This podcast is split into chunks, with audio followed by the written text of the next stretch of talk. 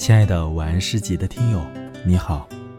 艰难的二零二零年已经过去，今天是二零二一年的第一天，也是晚安诗集在二零二一年读给你的第一首诗。此时此刻是全新的开始，是全新的你我在迎接全新的旅途。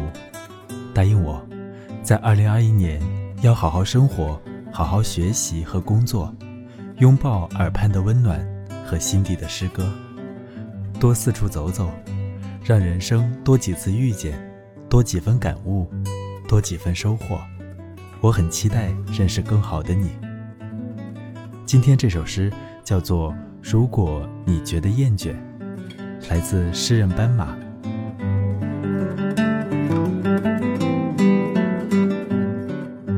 如果你觉得厌倦，也许。换个地方生活也不错。往南边可以去昌黎、禹城、滕州。我在滕州火车站旁边的小旅馆住过一宿，有浴室和电视。那里的人对外地人挺好。向北，我们去齐齐哈尔、尔连浩特、依兰。有一次。我坐火车路过一个叫依兰的小站，小雪落在周围的平房上。